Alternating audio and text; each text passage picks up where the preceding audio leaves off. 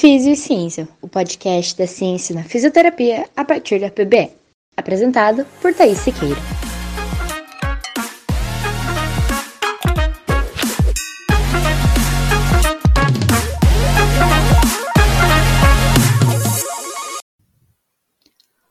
Olá, seja bem-vindo ao podcast Físio e Ciência. O tema do episódio de hoje é a polêmica recém-lançada dentro da fisioterapia sobre a efetividade ou não do método Mackenzie. Se você não sabe do que eu estou falando, então senta que eu vou te contar. Para quem não conhece, o método Mackenzie é um protocolo de avaliação e tratamento de problemas da coluna e extremidades, que vem sendo utilizado há mais de 30 anos. Ele foi criado por um fisioterapeuta neozelandês chamado Robert Mackenzie e permite, através de uma avaliação detalhada, classificar os pacientes em subgrupos mecânicos de dor ou disfunção. Então, segundo o método Mackenzie, basicamente existem três tipos de disfunção ou síndromes que nós poderíamos encaixar os nossos pacientes. A primeira síndrome é a síndrome do desarranjo, que é aquela que envolve obstrução mecânica ao movimento dentro da articulação. Já a síndrome da disfunção é aquela na qual a dor é causada pela aplicação de carga mecânica em tecidos moles com limitação estrutural. E por fim, a última síndrome é a postural, onde a dor é causada por sobrecarga prolongada dos tecidos. Podemos ver aqui que todas as três tipos de síndromes encontradas pelo Mackenzie têm um componente estrutural apenas para a explicação da dor. Cada síndrome é tratada de acordo com a sua natureza, através de um tratamento personalizado, incluindo procedimentos mecânicos específicos que incluem movimentos repetidos e posturas mantidas, além de educação sobre habilidades de autogerenciamento. Então, basicamente, o componente principal do método Mackenzie é o exercício, seguido da educação e o treinamento postural, que também desempenham um papel significativo. Talvez você até já tenha visto alguém com dor lombar que se deita no chão e começa a fazer exercícios de extensão da coluna. Esse é o exemplo clássico do exercício do Mackenzie. Nesses casos, a dor pode mover-se de uma posição mais distal para um local mais proximal em resposta a esses movimentos e a isso se chama o fenômeno de centralização da dor, que seria um bom prognóstico para a resolução da condição. Continuamos falando apenas de explicações anatomopatológicas para a dor e o seu tratamento.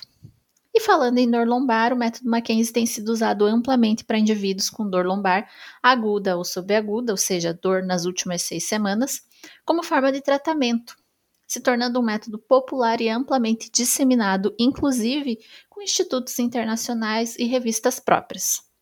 Sem falar no precinho levemente salgado, tanto da sessão quanto da formação do método. Entendido o que é o Mackenzie, vamos então para a polêmica.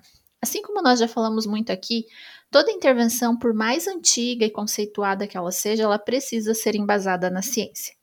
Tendo em vista a popularidade do método e as incoerências nos estudos, que vêm sendo feitos sobre o método, um grupo de pesquisadores, incluindo pesquisadores brasileiros, entre eles a maravilhosa Lucila Costa, publicaram uma revisão com meta-análise na Cochrane Review. Para quem não conhece a Cochrane Review, é uma base de dados extremamente conceituada e com um alto índice de qualidade nos seus estudos publicados.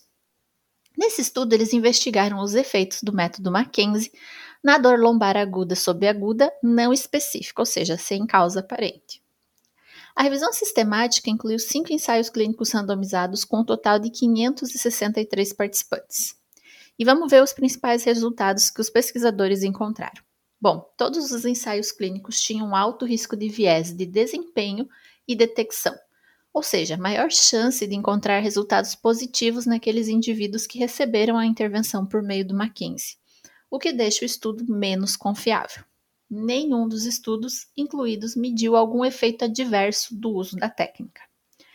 Em relação aos desfechos, os dois principais desfechos investigados pelos estudos foram a dor e a incapacidade.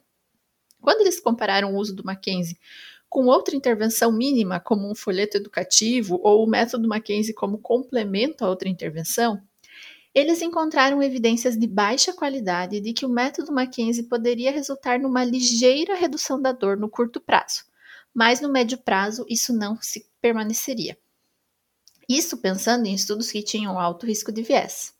Já em relação à incapacidade, o Mackenzie não pareceu reduzir nem a curto nem a médio prazo nesses indivíduos com dor, em comparação com uma intervenção mínima. Uma outra comparação que eles realizaram nesse estudo foi comparar o método Mackenzie com a terapia manual. E comparado à terapia manual, o método Mackenzie pareceu não reduzir a dor a curto prazo e apresentar um leve aumento a médio prazo. A incapacidade também não pareceu melhorar em relação à terapia manual quando aplicado o método tanto a curto quanto a médio prazo. Então, o que, que os autores concluíram?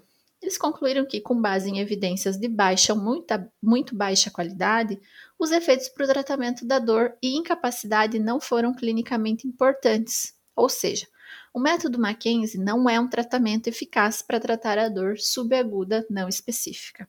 E você pode estar pensando, tá, Thaís, mas qual a polêmica disso? A polêmica reside que a galera adepta e que ganha dinheiro com o método, seja aplicando ou dando curso, caiu matando em cima dos pesquisadores que publicaram esse estudo, chamando de lixo o estudo, dizendo que especialistas, olha aí o viés da autoridade, comprovam a eficácia do método.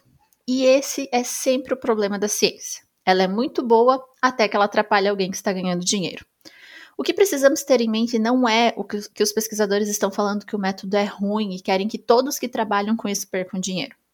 O que eles estão mostrando nesse estudo é que, até agora, com os estudos que nós temos hoje, não parece ser um método eficaz para tratar esses pacientes. A evidência disponível em relação ao método é muito escassa, só foram cinco ensaios clínicos randomizados controlados incluídos na revisão, e muito pobre, todos eles com alto risco de viés. Ou seja, nós precisamos que quem trabalha com o método também estude e produza ciência de qualidade para que nós realmente possamos verificar se o método precisa ser modificado ou se os estudos maiores, melhor conduzidos, mostrarão benefícios no seu uso. O que nós temos hoje, com os estudos publicados hoje, é que não vale a pena. A ciência é dinâmica e completamente passível de mudança, mas hoje o que nós temos disponível não suporta o uso do método Mackenzie para tratar indivíduos com dor lombar. E como disse a professora Lucila, uma das autoras do artigo, se você não toma uma vacina que foi pouco testada ou que teve resultados ruins, por que nós usamos tratamento conservador assim? Nós precisamos buscar o que funciona para termos melhores resultados e pararmos de apenas usar efeito placebo para tratar os nossos pacientes. Então, sim, é polêmico, mas até agora o que nós temos não suporta o uso do método para indivíduos com dor lombar aguda ou subaguda não específica. Então, por hoje é isso, pessoal. Quer dar sua opinião sobre o assunto? Me manda lá no Instagram. Um beijo e até semana que vem.